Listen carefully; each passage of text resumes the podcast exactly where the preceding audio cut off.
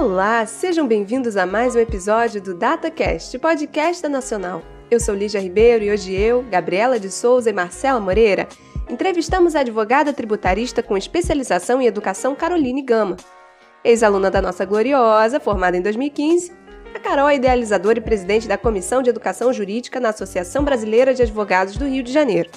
Tem especialização pela PUC do Rio Grande do Sul em Moderna Educação é colaboradora voluntária na OCIP Brasil Forte no projeto Cida e Adão, com foco na aplicação da teoria das inteligências múltiplas para o ensino jurídico, e é fundadora do perfil Justo Educar no Instagram. Então, antes de começarmos, Carol, seja bem-vinda ao nosso programa. E digo nosso porque é seu também, né, ex-aluna nacional? A gente aqui no DataCast adora esse intercâmbio com aqueles que já se formaram, principalmente quando estão à frente de projetos tão inspiradores como o seu. Então, para a gente começar a entrevista, nas suas redes sociais você menciona um acontecimento que fez com que você resolvesse mudar as redes de sua carreira e transformar o mundo pela educação. Poderia falar um pouquinho para nós sobre o que motivou você a seguir esse caminho? Olá, pessoal. Antes de mais nada, gostaria de agradecer o convite, porque é uma honra poder contribuir neste episódio do DataCast, que vamos tratar de um assunto essencial como a educação. A minha maior motivação é saber que o trabalho de um educador dedicado transforma vidas. E para democratizar o acesso ao conhecimento jurídico, eu deveria me capacitar não apenas em uma especialização do direito, mas também na área da educação. Por ter experiências positivas como monitora bolsista em direito tributário e pesquisadora de, de um projeto de extensão interdisciplinar na UFRJ, decidi progredir na área da educação, justamente por entender que eu posso contribuir ainda mais, não só como advogada, mas também como educadora. Carol, você poderia falar um pouco para a gente é, sobre como foi a criação da Comissão de Educação Jurídica e sobre como é a atuação de seus membros? A criação da Comissão de Educação Jurídica significa a materialização de um sonho antigo. Eu descobri não ser só meu, mas de muitas pessoas unir pessoas que busquem não só saber o direito e usem conhecimento em benefício próprio apenas nas suas respectivas profissões, mas que nós possamos conectar o conhecimento jurídico às necessidades da realidade atual. Utilizamos as ferramentas da educação que permitem que saiamos da nossa zona de conforto, principalmente por termos autonomia na comissão e nós criamos os nossos estudos, projetos com foco na democratização da educação jurídica. O que nós percebemos é que, sem conhecer a teoria das inteligências múltiplas, práticas pedagógicas e outros elementos de capacitação para o desenvolvimento da aprendizagem ativa, os projetos de difusão do conhecimento jurídico ficam limitados à parcela da sociedade.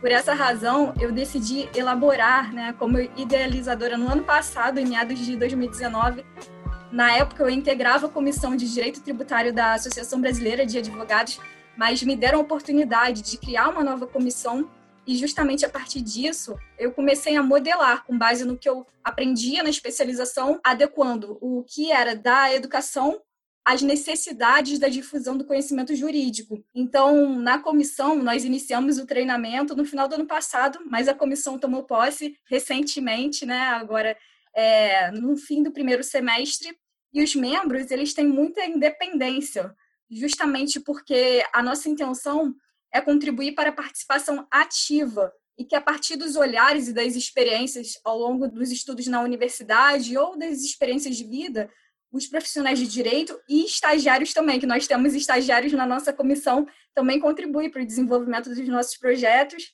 Eu sempre busco levar os temas com antecedência, proponho no nosso grupo para definirmos se todos estão de acordo com a temática que a gente vai expor e a partir disso eu apresento uma base teórica da área da educação mais adequada ao que a gente precisa, né, para difundir o conteúdo jurídico. Então a preocupação é, inicial foi unir essas pessoas interessadas, que fossem tanto advogados ou estagiários, que tivessem assim identificação não só com direito, mas com desenvolvimento na área da educação. E a partir disso, a gente pudesse inovar, né, com projetos que realmente impactem diretamente a sociedade e que não sejam assim apenas para difusão de conhecimento jurídico, porque a gente tem algumas concepções sobre os conceitos. Informação, na verdade, é diferente de conhecimento, que é diferente de aprendizado. Então, são as três fases, né? Uma pessoa, primeiro, ela tem que saber que existe determinado assunto, então ela tem acesso à informação, por isso, assim, o avanço da tecnologia, dos meios de acesso é essencial e isso já tem contribuído para a difusão, né, para a democratização, mas não é suficiente.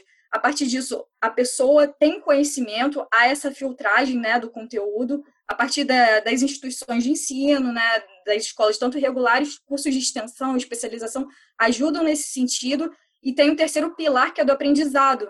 Então, eu creio que o desafio do século XXI é justamente que essas pessoas, no desenvolvimento de projetos em educação, foquem também nas práticas pedagógicas adequadas à necessidade de quem receba esse conteúdo, justamente por conta da existência das inteligências múltiplas, né, que nós sabemos. Nossa, muito legal a sua iniciativa, Carol. É, já deixo aqui meu parabéns, gostei bastante. E vocês da comissão compartilharam um post no Instagram super interessante sobre o uso dessa teoria das inteligências múltiplas no treinamento interno. Essa teoria, que inclusive foi desenvolvida por pesquisadores liderados pelo Howard Gardner, da Universidade de Harvard, tem ganhado bastante relevância nos últimos anos, né? É, você poderia comentar um pouco sobre os fundamentos dessa teoria e como vocês aplicam isso no ensino jurídico? A teoria das inteligências múltiplas, ao meu ver, ela contribui significativamente para a democratização do ensino. Resumidamente, o Gardner indica na sua pesquisa, com demais estudiosos da área, que existem cerca de nove inteligências, como a linguística verbal, a intrapessoal, musical, sinestésica corporal, intrapessoal, lógico-matemática, existencial, espacial e naturalista. É importante destacar que essa lista não é taxativa, pois o ser humano está em constante evolução. Assim como na tecnologia, existem descobertas a todo momento. O cérebro humano também. Pesquisadores já têm acompanhado até a possibilidade é, recente de uma pessoa tetraplégica por meio de um exoesqueleto a partir de estímulos, de impulsos, movimentar os membros. Então, essa é uma prova de que nós não estamos limitados só essas informações que já foram disponibilizadas por meio dessa pesquisa. Então, quando o educador ele consegue identificar que apesar de ter que lecionar um tema por vezes para um número significativo de alunos, existe entre eles múltiplas inteligências, o educador descobre o seu papel criativo e contribui para a inovação na transmissão do conhecimento, Assim, as chances do aprendizado dos alunos aumentam. Justamente por existirem múltiplas inteligências, devem existir diversas formas de aprender e a educação só evoluirá se quem educa se der conta disso, buscando conhecer as diversas ferramentas que despertem a aprendizagem ativa, como a sala de aula invertida, a aprendizagem baseada em problemas, ou seja, a construção do conhecimento a partir da discussão em grupo de um problema, além das técnicas de gamificação, o que não significa que as aulas expositivas devam ser desprezadas, mas que não sejam a única forma de ensinar. Precisamos também entender que não existe pessoa burra ou inteligente. O que existem são algumas inteligências que predominam entre uma pessoa e outra. É papel dos pais responsáveis e profissionais da educação contribuir para o desenvolvimento humano para que haja o estímulo sobre as diversas inteligências, a fim de identificarem as potencialidades e como podem ajudar a melhorar o desenvolvimento da pessoa sob a sua responsabilidade. Nesse sentido, eu entendo que o educar deve ser para libertar. Achei muito interessante essa teoria, porque realmente o ensino, ele, quando ele se foca em um modelo específico, ele acaba excluindo muitas pessoas, né? Eu vejo isso muito com meu irmão. Meu irmão é uma pessoa extremamente inteligente e ele acha a escola um saco. E ele vai super bem em todas as matérias, mas ele acha a escola insuportável. Eu acho isso muito engraçado. E um, um problema, né, que é do nosso ensino. Mas continuando aqui nas perguntas, a gente recentemente, é, no DataCast, trouxe um projeto para ser entrevistado aqui, que é o Direito na Escola. E eles estavam super é, contentes porque eles tinham aprovado é, um PL para instituir o ensino de direito nas escolas de Belo Horizonte. Então eu queria saber e fazer a mesma pergunta que eu fiz para eles na, na vez que eles estavam aqui, se na sua opinião, quanto que falta para a gente conseguir instituir o ensino do direito nas escolas em todo o Brasil? E eu também queria saber se existe um diálogo da, da comissão que você faz parte é, com projetos de outros estados, como esse aí que eu mencionei, com, com a OAB e etc. É, eu conheço há um tempo, na verdade, a iniciativa do direito na escola, antes mesmo de ter esse formato atual, né? Quando, na verdade, acho que eles ainda estavam no início, mas não tinham tanta divulgação né, no Instagram, redes sociais. Eu vi em algum momento, depois de eu estar graduada, justamente por já ter essa intenção em ingressar na área da educação, achava o projeto super bacana, mas era só em Minas Gerais, né? Tanto que no ano passado teve um evento que coincidiu com o mesmo um compromisso que eu tinha e não pude estar em dois lugares ao mesmo tempo, né? Que eu tinha uma viagem marcada. Até comentei com o Lucas sobre isso. É o Lucas Andrade, né? O idealizador.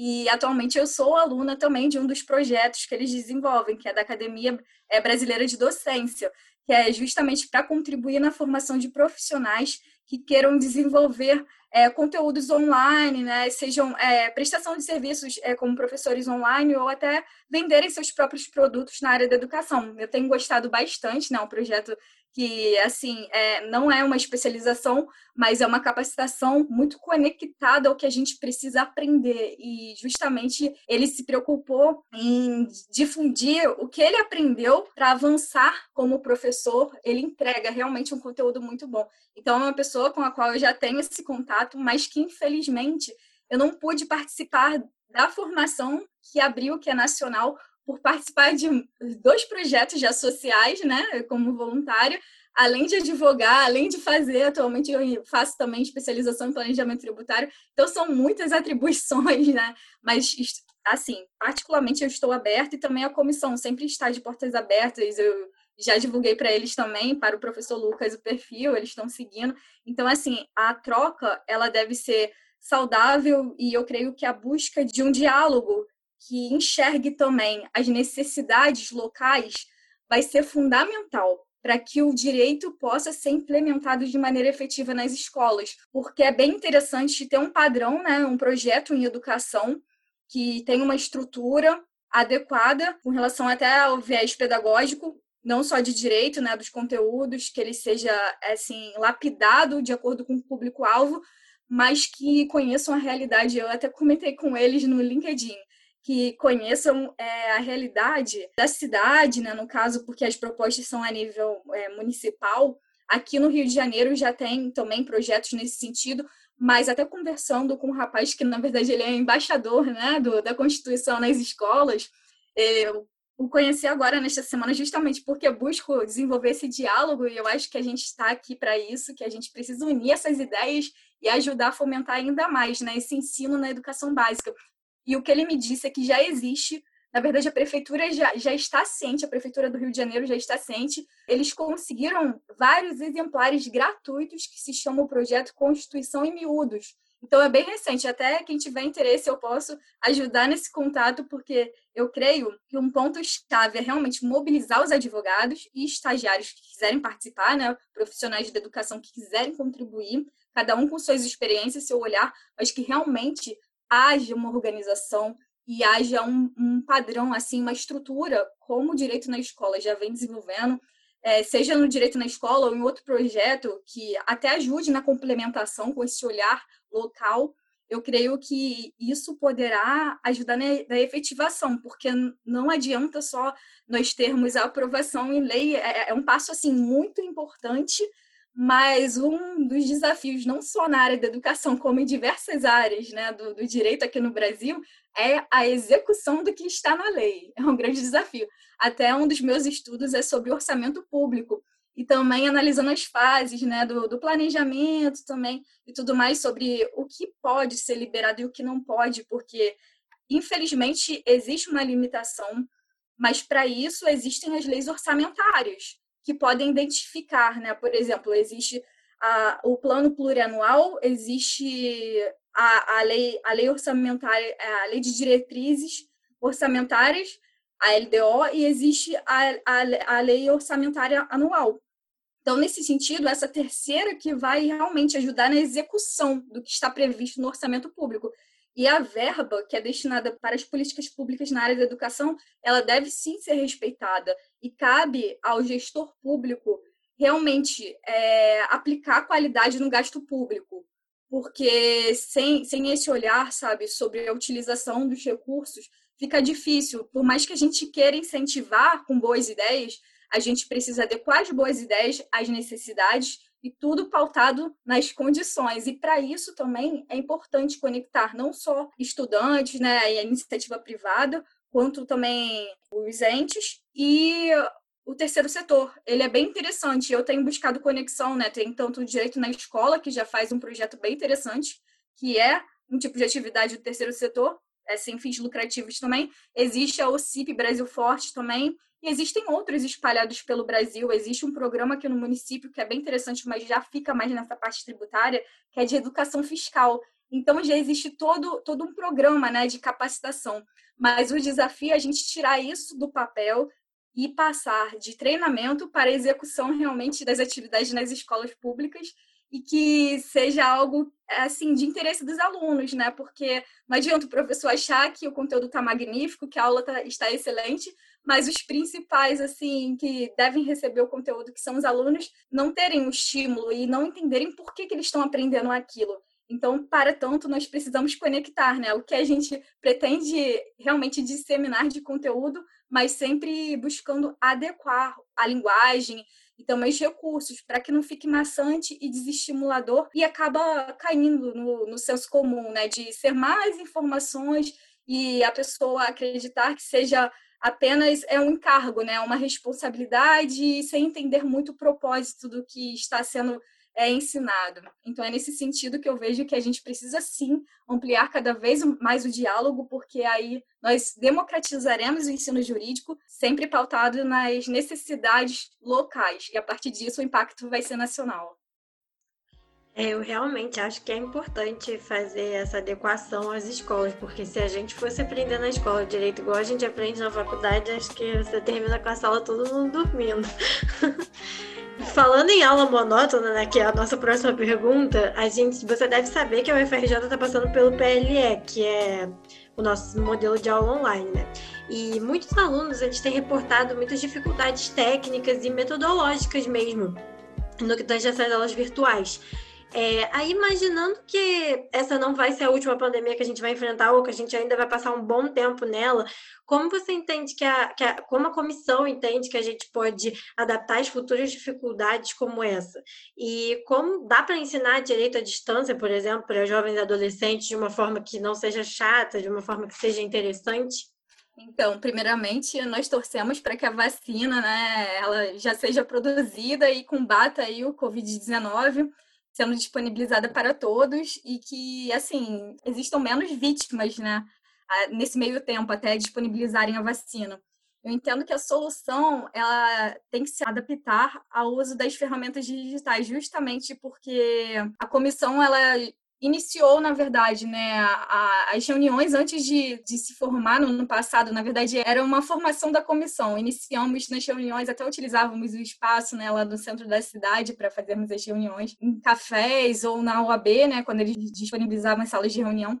Mas depois com a pandemia, que foi justamente quando a gente passou a formalizar a comissão, que foi agora no meio do ano, as nossas reuniões já têm sido online. E realmente, nem todas as pessoas, elas conhecem todas as ferramentas, né? Existem muitas ferramentas novas, aplicativos, né? Essas ferramentas de transmissão por videoconferência. E eu creio que assim como na comissão, como em qualquer instituição, as pessoas envolvidas, né, os educadores, os gestores e também os membros, eles precisam buscar é, se ajudar, porque nem todo mundo, infelizmente, sabe utilizar os recursos. Então, quem souber deve abrir realmente, né, ser uma, um voluntário para poder ajudar essas pessoas e também, até nesse meio tempo, identificar quem porventura tenha dificuldade de dispor de um celular ou de um, ou de um aparelho, né, de um, de um computador. Eu vi iniciativas nesse meio tempo com foco em doações também para pessoas mais carentes, né, e alunos que não têm acesso. Eu sei que há uma burocracia nesse sentido, mas já vi é, uma boa vontade por parte de algumas instituições. Até um caso é, no Sul, houve uma doação da Receita Federal para uma instituição também é, com diversos é, celulares, que foi a Universidade Estadual do Norte do Paraná, recebeu doação de 900 smartphones da Receita Federal de Curitiba para empréstimos a estudantes da instituição.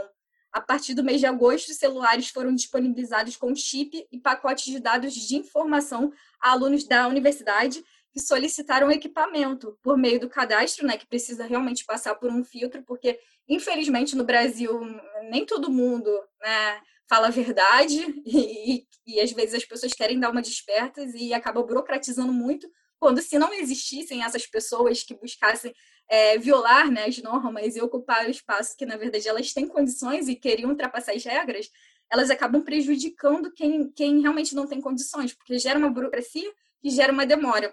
Mas eu vi essa, essa atuação da Receita Federal muito assim positiva, né? Porque é uma instituição que já faz um trabalho de fiscalização, mas ela não se preocupou só com as atribuições dela, né? Ela se preocupou também com a realidade. Então é um exemplo de iniciativa boa, além dessas doações das empresas, né, das iniciativas privadas e também algumas instituições que têm se articulado quanto à mobilização para disponibilizarem os chips né, e a internet para alguns alunos que necessitem. Essa ação que eu citei faz parte do Programa Institucional de Acessibilidade Tecnológica da Universidade Estadual do Norte do Paraná. Então, eu vejo que é um ponto até, né, na verdade, é um desafio você poder é, incluir todas as pessoas, né? Justamente porque há, há uma diversidade de alunos e muitas das vezes as instituições elas não tinham o olhar sobre o, o que de fato acontecia, né? Nos bastidores, sobre a falta de recursos nas casas dessas pessoas. Então, assim, a, esse momento de pandemia ele deixou bem exposto, né? Na verdade, ele intensificou a exposição sobre a carência em várias áreas e eu vejo que essa questão realmente da inclusão, até com relação às tecnologias, deve ser cada vez mais incentivado nas políticas públicas, tanto de quem esteja na atual gestão como na futura, né? E que realmente, assim, os entes, eles cada vez mais abram as ferramentas de participação da sociedade. Existem algumas iniciativas para nós propormos, né? Algumas é, ideias, até aqui no município do Rio, mas eu ainda vejo que é pouco divulgado, né? Existe o Participe, que é do município aqui, do, do Rio de Janeiro, mas às vezes o cidadão pode pensar, ah, é pela internet, podem não fazer nada com isso, mas a gente tem que cada vez mais fomentar, né, que haja essa transparência e eu vejo que a educação ela ajuda muito a difundir justamente esse conteúdo. Então, um dos pilares também da nossa comissão é além de fazer o mapeamento dos dados, né, educacionais, adequando a realidade social que a gente, a partir disso, possa propor projetos né, que aproximem tanto o público com o privado, né, e que, por meio também das iniciativas do terceiro setor, a gente possa ajudar a fomentar e assim a gente consegue englobar mais pessoas de diversas realidades né, sociais. Então, eu vejo que o desafio é grande. Nós já avançamos em algum sentido, porque o espírito de solidariedade ele foi difundido ainda não em todas as pessoas, mas nós observamos aí alguns exemplos e justamente a comissão está aberta e tanto também no meu no projeto lá do Instagram Justa do Cara a gente está aberto para conectar esses projetos na OCIP Brasil Forte. Nós temos a perspectiva também de desenvolver, né, realmente a teoria das inteligências múltiplas a difusão do ensino jurídico. Então, nós estamos até com o processo aberto para novos voluntários, né? Iniciaremos ainda capacitação nesse sentido de incluir realmente o aprendizado que ele é liderado pelo professor, né, que é um dos fundadores, que é o Silvino Neto. Ele é doutor em educação pelo UFRJ, ele já trabalha há muito tempo e tem uma coleção incrível para todas as faixas aí de, de idade. Então, quem tiver interesse pode contactar a gente e a gente avança também nesse debate aí, né? Para que menos pessoas sejam excluídas desse problema quanto à tecnologia. Carol, a gente conversou um pouquinho sobre as dificuldades das aulas com a pandemia atualmente, né? E ainda nesse gancho das desigualdades sociais também. É, e quando a pessoa não está na escola, não está na faculdade, enfim. É, um dos princípios né, para o ensino previsto no artigo 206 da Constituição Federal é o de haver igualdade de condições para o acesso e permanência na escola mas muitas pessoas não têm acesso à educação formal, estar matriculadas em alguma instituição de ensino, né? Principalmente considerando que o Brasil possui altos índices de evasão escolar. Então, como podemos promover a ampliação da educação jurídica de forma a atender essa grande parcela da população fora das escolas também? Então, até com base no que nós falamos agora, né, nesse finalzinho, na última explicação, eu vejo como uma saída o desenvolvimento de projetos sociais, porque a partir disso, essas iniciativas né, de múltiplas, múltiplos olhares, elas podem conectar pessoas né, que já sejam até da comunidade as necessidades que precisem ser amparadas, né? Na, na verdade, é, nós enfrentamos esses problemas tanto na, na distância que existe entre até a academia, né? Seja especialização ou até mesmo a graduação, por vezes, o que eu escuto muito, que eu tenho conversado com, com algumas pessoas que não são da área jurídica, justamente porque nós buscamos ampliar é, o, o, diálogo e para que essas pessoas entendam também é, sobre a importância né, do, da educação jurídica. Então, eu vejo que, que um modo de conseguirmos avançar nesse sentido, que também é desafiador, é mapear as necessidades locais e, a partir disso, por meio de projetos em educação realizados principalmente pelo terceiro setor, porque é uma forma de, de estruturar, né, e que conta muito com, com voluntariado, ainda que pessoas, por vezes, é, não possam participar, conectando quem esteja disposto a divulgar as ideias e as pessoas que possam, sim, difundir né, os projetos, desenvolver as atividades, a gente possa incluir quem, por vezes, esteja excluído né, da, da educação básica, e a partir desses trabalhos, que é um trabalho de formiguinha, na verdade, né? E vai muito da, da boa vontade de quem dispõe de um tempo, né? Ainda que a gente tenha um tempo às vezes restrito, a gente passa, passa a desenvolver uma empatia, né? Um olhar sobre a realidade do próximo e a gente saia da nossa zona de conforto. Então, eu vejo é, uma atitude principal de quem quer ajudar que seja a escuta ativa, sabe? Que a pessoa não pense só, ah, eu tenho uma boa ideia, ou, ou a instituição né, tem uma grande ideia, mas essa ideia faz sentido para essas pessoas que por até um tempo estejam excluídas da, da educação básica, por exemplo, ou, ou completaram a educação básica, mas infelizmente desenvolvem o analfabetismo funcional, porque essa questão também de aprovar muitos alunos, ela não, ela não mede a questão da qualidade, né? Ela mede só a questão da quantidade. E também a partir da quantidade não está tão satisfatória, apesar de já haver uma evolução ao longo dos próximos anos sobre é, os alunos né, que estão matriculados, sobre a quantidade de alunos matriculados na educação básica, mas não adianta também a pessoa estar matriculada e ela não entender por que, que ela está aprendendo um assunto. Então, eu vejo que essa interação entre as escolas, né, até nesse momento de pandemia, mas que olhe para a realidade local e também olhe para a realidade dessas pessoas, né? Baseado principalmente em quem é da área jurídica, consegue, acho que ver até de uma forma mais clara, se parar um pouquinho para analisar. Porque no artigo 6 né, nós temos os direitos sociais, mas se a gente for pensar só em falar até para essas pessoas, ah, existem os direitos sociais, é, direito à educação, ao trabalho, é, sabe, a assistência à maternidade, não adianta só a gente, a gente falar que existe o direito, porque se para elas esse direito não chega, sabe? Eu só citei de maneira exemplificativa aqui o rol, tá, gente? Mas fica difícil, até se a gente for pensar na questão da saúde, né? Eu vou querer educar uma pessoa para falar sobre saúde.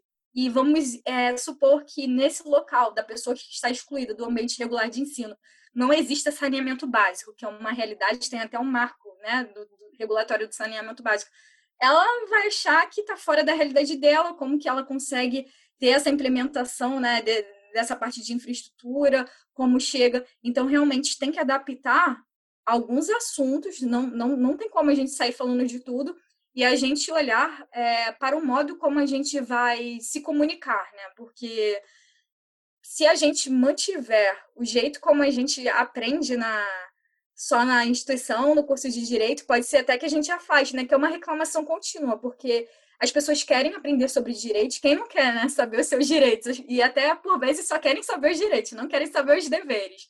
Mas nós temos esses dois lados, e a partir disso, mapeando a realidade dela, a gente consegue ir trabalhando, né? Com as práticas pedagógicas e nos, nos diversos níveis de educação porque o jeito de falar para uma criança é diferente de, do jeito de falar para um, um adolescente para alguém que não seja da área jurídica, né, adulto, idoso. Então a gente tem que tomar cuidado com a fala, né, não só com o conteúdo também, mas o modo de se expressar. É, bom, Carol, a nossa conversa agora tá muito boa, mas o programa já tá chegando ao fim. Tem alguma dica de livro, filme, podcast, alguma coisa nesse sentido sobre essa temática da educação no ensino jurídico que você queira indicar? E assim, se você quiser também promover essa página no Instagram, esse momento agora é todo seu, fica à vontade. Quero agradecer mais uma vez pela oportunidade aqui nesse diálogo, foi muito bom. Espero ter contribuído de alguma forma. E eu indico para a leitura a coleção Turma Cidadã Brasil, do projeto Você, Cida e Adão, que tem edições adequadas para todas as idades, está disponível para aquisição também, né? E doações no site da UCIP Brasil Forte, que também tem no mesmo nome, né? Brasil Forte no Instagram. Nós estamos desenvolvendo realmente um projeto, né? Até o foco é buscar essa interação com os alunos, né? Tanto da, das faculdades de direito que querem que queiram ajudar e também advogados que queiram ajudar na formatação dessa capacitação com a base da teoria das inteligências múltiplas, porque a gente entende que é importante difundir né, a aplicação e não só falar sobre o conceito. E por meio desses exemplares, é, os pais mentores, os idosos, as crianças vão ter acesso a um conteúdo que não é só a mera divulgação da informação, Lá tem mais brincadeiras, tem alguns tipos de, de também interação com QR Code, né? Tá bem legal mesmo, passatempo, palavras cruzadas. Então, eu super indico para quem queira, né? Acessar, eles também estão no YouTube. Já tem alguns vídeos disponibilizados e vão ter mais novidades por aí. Indico também o podcast, que é do Marcelo Tais, nomeado Para Onde Vamos, especialmente que as pessoas escutem o episódio Finlândia pioneira no combate a falcatruas. E aí, nesse episódio, eles deixam bem claro, porque, até com base no início da nossa conversa, porque a educação é saída para os problemas e não é só uma fala de senso comum, é baseada na, nos exemplos mesmo. A gente sabe que a Finlândia tem uma realidade completamente diferente do Brasil, né? tanto na parte histórica quanto geográfica, mas a gente sabe que questões de valores né? e formação desde a base é fundamental, independente do país em que a gente tenha como origem ou a gente se desenvolva. E, por fim, eu indico aqui também, só de forma exemplificativa, a leitura do livro Inteligências Múltiplas ao Redor do Mundo, de autoria do professor Gardner e de outros pesquisadores porque é justamente uma obra em que eles se preocuparam com o intercâmbio da aplicação dessa teoria né, no mundo, e é incrível. Quem quiser, então, eu cito aqui essas três indicações. Deixo também disponível é, o canal, né, arroba Justeducar, no Instagram, arroba sege.abrj, que é da Comissão de Educação Jurídica, e o perfil da, da UCIP, né, Brasil Forte. Então, pessoal, o DataCast, infelizmente, vai ficando por aqui. Nesse episódio, você conferiu a participação de Marcela Moreira, eu, Lígia Ribeiro e Gabriela de Souza. Carol, tem mais algum recadinho que você queira deixar para o pessoal de casa? É, o recado que eu quero deixar é que as pessoas elas sempre busquem realizar os seus sonhos e quem se identifica com a área da educação que não ache é, a limitação no simples fato de por vezes não estar em um mestrado, em um doutorado, mas que a partir das suas experiências e das suas pesquisas, do seu engajamento, busque real, realmente contribuir para que a sociedade ela possa qualificar esse processo educacional. E para isso a gente precisa escutar os diversos atores, né, as diversas pessoas, porque todos nós somos educadores, né? Os pais são educadores, os alunos educam aqueles que às vezes são menores, né? Estão em outros níveis escolares. Quando a gente é, a, passa uma lição para quem nos pergunta, né, uma sugestão, uma indicação para avançar na vida. Então eu vi como uma oportunidade que a partir disso, né, pelo fato de ter sido monitora e me disponibilizado até a ajudar os, os meus colegas de profissão, os estudantes, até na época da graduação, né, quando a gente precisava trocar os materiais, fazer as transcrições, a partir disso a gente fazia os nossos mapas mentais, então a gente vai se descobrindo como educador. E cada um tem o seu jeito de ensinar, tem o seu jeito de aprender, a gente precisa respeitar o nosso tempo também nesse processo e entender que não adianta só acumular informações, a gente precisa realmente deixar de ser um mero acumulador de, de informações para contribuir no processo de aprendizagem, tanto individual quanto coletivo. Então é isso, pessoal. Muito obrigada, Carol. Até a próxima.